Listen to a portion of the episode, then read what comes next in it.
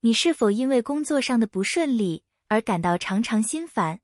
是否因为孩子的一时贪玩而焦虑他的学习？是否因为朋友的一句话而辗转难眠？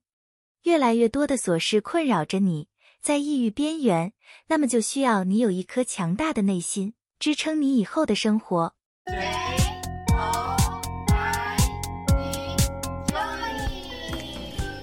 大家好。欢迎来到就以乐活人生，这是一个能够丰富我们人生的频道。在这里，我们将用心分享对你有益的书籍和我们对于投资的心得，让我们一起点燃生活中的每个瞬间，携手展开一段充实且充满期待的乐活人生之旅吧。今天要大家分享的书籍是《告别玻璃心的十三件事》，描述如何克服阻力，过上梦寐以求的生活。玻璃心是指那些容易受伤、敏感的人，在聚会中，他们可能因为陌生人而感到不自在，总是自卑，遇到困难时容易放弃追求梦想。如果你身边有这样的人，你可能会有所共鸣，或者你自己本身就有一颗玻璃心呢？本书作者将告诉你怎样增强自己的精神力量，怎样去战胜恐惧，从而告别玻璃心。成就一个坚强的自我，不要在无法掌握的事情中浪费时间，学会控制自己。本书作者艾米·莫林是一位认知行为专家、精神治疗医师、大学心理咨询师，在全球心理诊疗行业具有非凡影响力。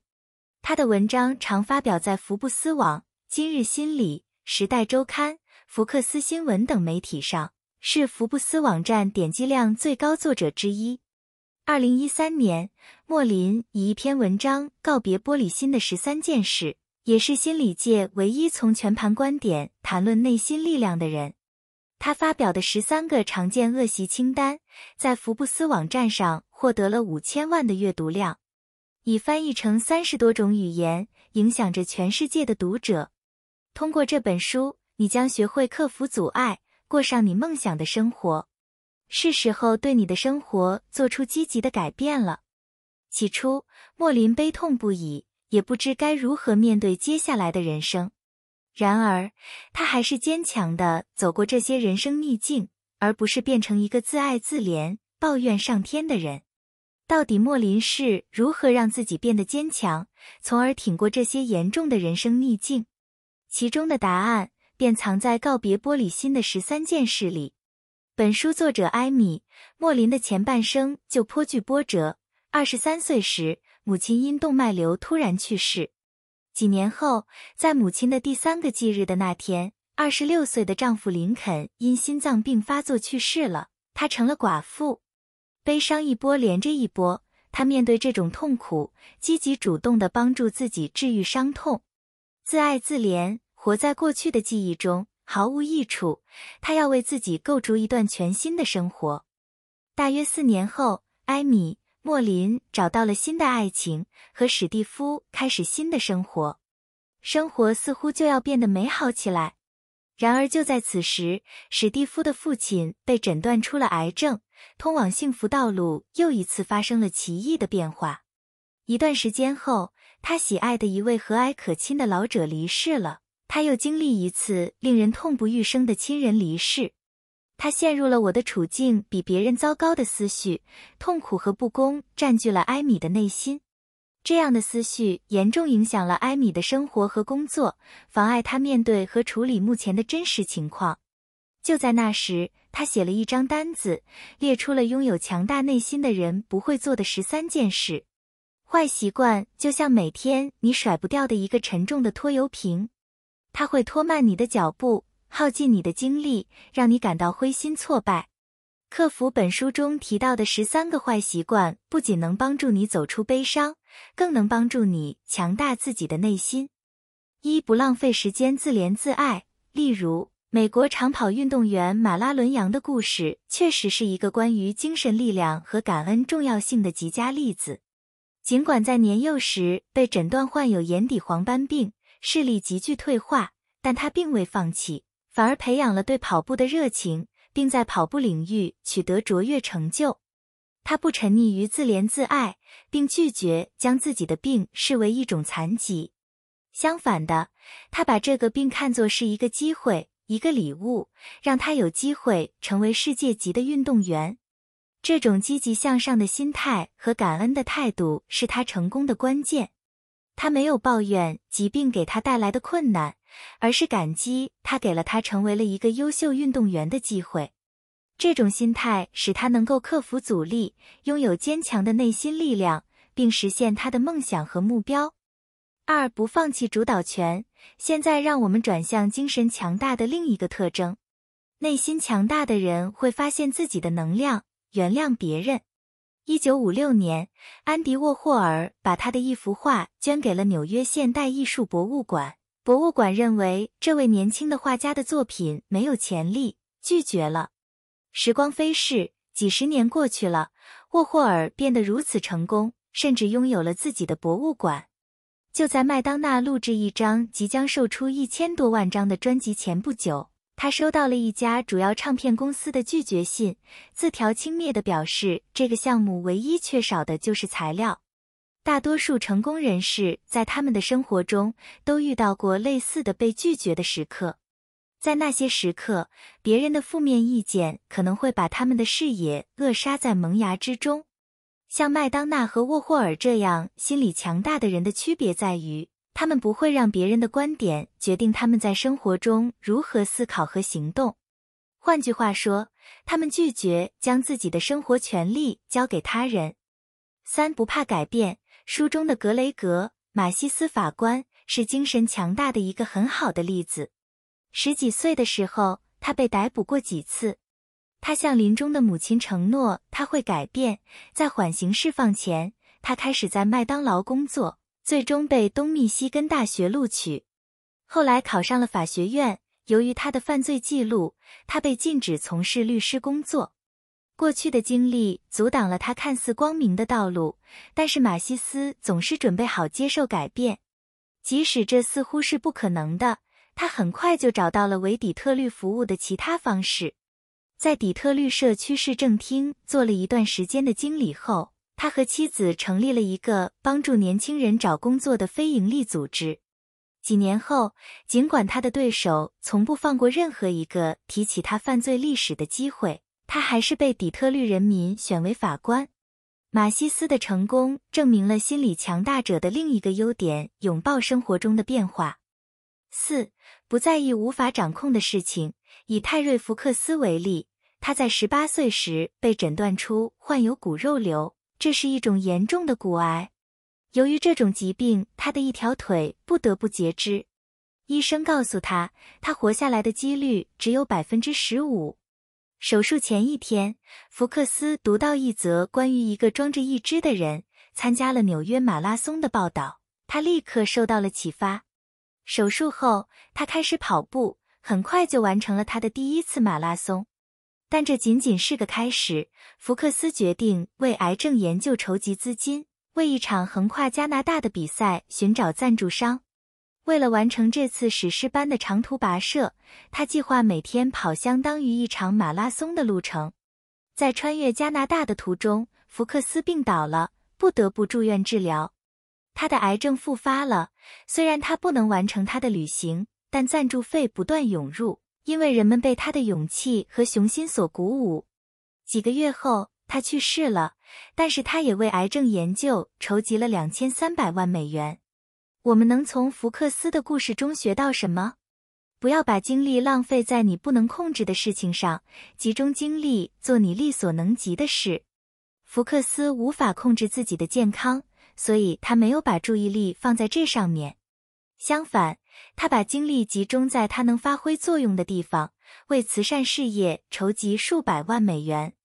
研究表明，这种对不受你控制的事情的态度，可以为你的幸福创造奇迹。阿普利尔在二零一二年的一项研究表明，控制的少能增加幸福感。五不会想要处处迎合他人。比如说，作者的一位朋友安吉拉，就是总想尽办法讨好他正在交往的男人。如果他们说自己喜欢有幽默感的女人，那他就多讲笑话，如果他们说喜欢自然不做作的女孩，他就会给他们讲自己去法国旅行的种种，把各种精心安排的细节说的是自然无比。他希望通过这样可以让自己变得更受欢迎，但是往往背道而驰。毕竟没有人愿意和一个把自己活得像可以随他人喜好而调节的电视荧幕在一起，虚假又肤浅。而且，安吉拉觉得，如果他表达自己的想法，就会伤害到对方的感受，导致分手。所以，不管他约会的物件说什么，他都无条件附和。最后导致他只关心了别人的感受，忽略了自己。所以，一味取悦他人，并不是生活的长久之道。做好接受他人不高兴的准备，才会让你变得更强大。六，不怕审慎冒险。戴尔作为一名教师，戴尔梦想创办自己的公司，但是，一想到辞职后自己可能连最基本的收入都没有，戴尔就迟迟不敢迈出追梦的第一步。后来，在分析了各种可能性之后，戴尔意识到自己可能高估了辞职带来的风险，于是他决定一边坚持教书以维持收入，一边自己创业。由此可见，要实现梦想。你就必须改变目前的舒适状态，别害怕这种改变，也别高估这种改变带来的风险。只有克服了恐惧感，我们才能在追梦的道路上走得更远。不要轻言放弃，成功不会自己找上门来，你得自己去追求成功。踏入未知的领域，小心衡量风险，并勇于承担一定的风险，这能帮助你实现梦想，达成目标。七不沉湎于过往，我们也可以看一下著名的心理学家埃布尔·爱丽丝的例子。年轻的时候，爱丽丝曾因怕被拒绝而不敢跟女生说话，但是经过理性的分析之后，她发现被拒绝没有想象的那么可怕，所以他决定试着跟女性说话。他每天都会去当地的一个植物公园跟一些女性说话，之后他会邀请她们出去喝一杯。这样下来，他一共跟一百三十位女性说话，其中有三十位他刚坐下便离开了，余下的一百位中，他都邀请他们一起出去，但只有一位答应了，且最终也没有来。不过对爱丽丝来说无关紧要，重要的是他发现自己之前对于被拒绝的恐惧毫无理由，他不应该让恐惧影响他和异性的正常交流，想变得更强大。就要面对那些阻碍你前行的风险，也许他们并没有你想象的那么危险可怕。用实际行动来让自己坦然面对过去，会让你变得更强。八不从道复彻。举例一个例子，假设你是理发店的学徒，第一次染发就搞砸了。幸运的是，这位顾客不仅没有投诉你，反而给了你两百块的劳务费。这个时候，你是不是在窃喜呢？千万别得意，要知道，如果你不能从这次的失败中学习教训，下一回你可能又会毁掉一个客人的头发，到时候运气可就没这么好了。也就是说，如果你拒绝承认错误，并且不认真反思，你很有可能会一遍又一遍的犯下同样的错误。与之相反，可能有的人犯一次错后就选择放弃了，这样也不好。失败确实让人沮丧，但即便是世界冠军，在站在最高领奖台之前，也会经历一次又一次的失败。九不嫉妒他人成就，内心强大的人不会嫉妒别人的成功，而是寻求与他人合作。当你认识的人成功了，你会感到难过吗？如果是这样的话，你并不孤单，这种嫉妒很常见。心理学家米纳西卡拉二零一三年的一项研究发现，人们不仅怨恨别人的成功，如果一个遭遇厄运的人是一个特别成功的人，他们还会特别高兴。研究人员向参与者展示了四种不同类型的人的照片，分别是学生、老人、吸毒者和富有的专业人士。令人难以置信的是，当富有的职业人士遭受某种痛苦时，比如被一辆经过水坑的汽车的水浸湿，他们感受到的快乐要比四种人中的任何一种获得更大。对成功的怨恨和嫉妒是人类的普遍特征，但这并不会让他们变得健康。如果你想更成功，你必须学会克服你最初对别人成功的嫉妒，转而利用他们的力量。而最好的方法就是合作。以巧克力制造商密尔顿·赫尔西为例，他的一名员工李斯还在好时巧克力工厂工作时，就开始在同城创办一家与他竞争的糖果公司。赫尔西没有生气或怨恨，反而出乎意料的全力支持李斯。李斯创造了他自己的特殊糖果——花生酱杯，赫尔西的工厂为他的实验提供了牛奶巧克力。这两个人终其一生都在合作。怨恨别人的成功只会浪费我们的精力和时间，并给自己带来消极情绪。这样的负面情绪只会限制我们的成长和发展，而不会对他人的成功产生任何实际的影响。十不轻言放弃，不要在最初的失败后放弃。很多成功的人都经历过失败和挫折，但他们的成功来自于他们不断坚持，并学会从失败中学习。失败是成长的机会，每次失败都是一个宝贵的经验，让我们知道什么不起作用，从而改进和进步。失败不是失败，只要我们能从中学到教训，不断改进，那就是一种进步。当我们遇到挫折时，不要灰心丧志，而是积极的去分析问题，找到解决办法。坚持下去也意味着要有耐心和毅力。成功不是一蹴而就的，通常需要长时间的努力和坚持。很多时候，我们可能会遇到挑战和障碍，这时候不要轻易放弃，要保持耐心和信心，坚持不懈地追求目标。同时，要学会从他人的成功故事中得到启发。许多成功的人都经历过多次失败，但他们没有放弃，而是坚持努力，最终取得了成功。他们的故事激励我们不要因为失败而气馁，相反，要激励我们坚持下去，相信自己的能力，并不断努力追求梦想。十一不怕独处。以摩西为例，摩西在一个亚米西人的村庄长大。作为一个年轻的成年人，他开始怀疑自己是否认同亚米西人的价值观和信仰体系。而离开社区将是一个艰难的选择，因为这将永远切断他与社区的所有联系，包括他的母亲和姐姐。他尝试暂时离开这个社区，去其他的亚米西文化中看看世界。最后，他足够强大，可以离开他所习惯的一切。他搬到了密苏里州，创办了一家建筑公司，并幸福的结了婚。这种新发现的安全感也让他接受了整个童年社区的反对。简而言之，倾听自己而不是别人的关心，会让你的自信和快乐飙升。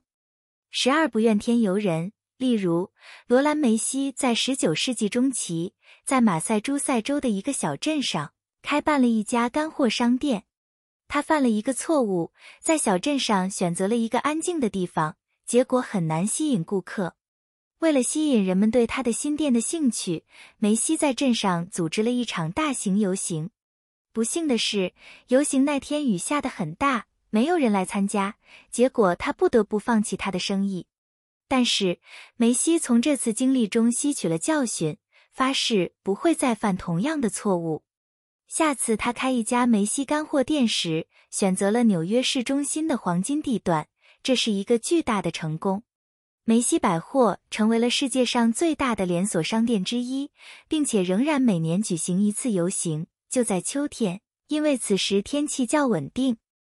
十三不求立竿见影，不要期待立竿见影的效果，要有耐心。例如，作者曾经教父母如何对待乱发脾气的孩子，给父母们的建议是：当孩子们开始躺在地上打滚哭闹的时候，不要管他们。很多父母在刚开始的时候抱怨连篇，他们说这样做了之后，孩子叫得更大声，哭闹得更吵了，脾气反而发作得更大了。这种情况是一定的，孩子们对无视感到非常生气，会哭闹得更卖力，来让父母满足他们的愿望。如果父母们一直无视，那他肯定就会加倍发脾气。这个例子告诉了我们要足够耐心，就算短期看不到成果。也要坚持执行你的计划，为之而努力。在现代社会的快节奏生活中，追求立竿见影的成就和及时满足是很容易理解的心态。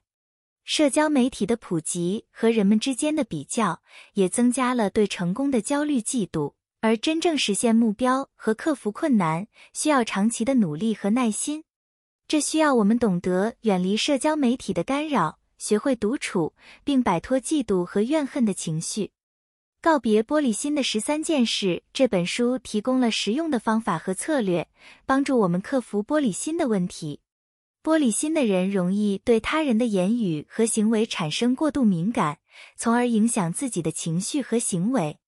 书中的建议包括学会更好的处理批评和否定，增强自信心，摆脱自卑感，以及学会从困难中获得成长。通过观察和案例，读者可以找到思维缺陷，反思生活现状，并改变行为的误区。这本书提供了丰富的心理学知识。并通过实例和故事，让读者更容易理解和应用这些原则。如果你或身边的人常常感到脆弱、容易受伤、无法克服困难，这本书绝对值得一读。透过学习克服玻璃心，我们可以建立更强大的内心，不再被外界的评价左右，能够更坚定地追求自己的梦想和目标。无论生活境况多么艰难。我们可以凭借自己的意愿和力量去应对，而不是被动地接受命运的安排。踏实的心态和积极的行动是我们主宰命运的关键。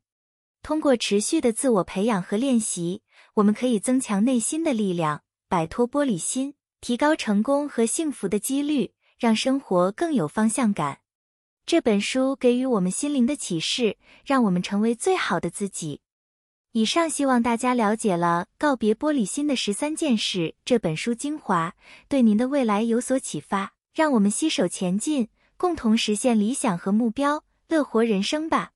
我们是就以乐活人生，期待未来继续与您分享更多乐活资讯。谢谢您，下集见。加油！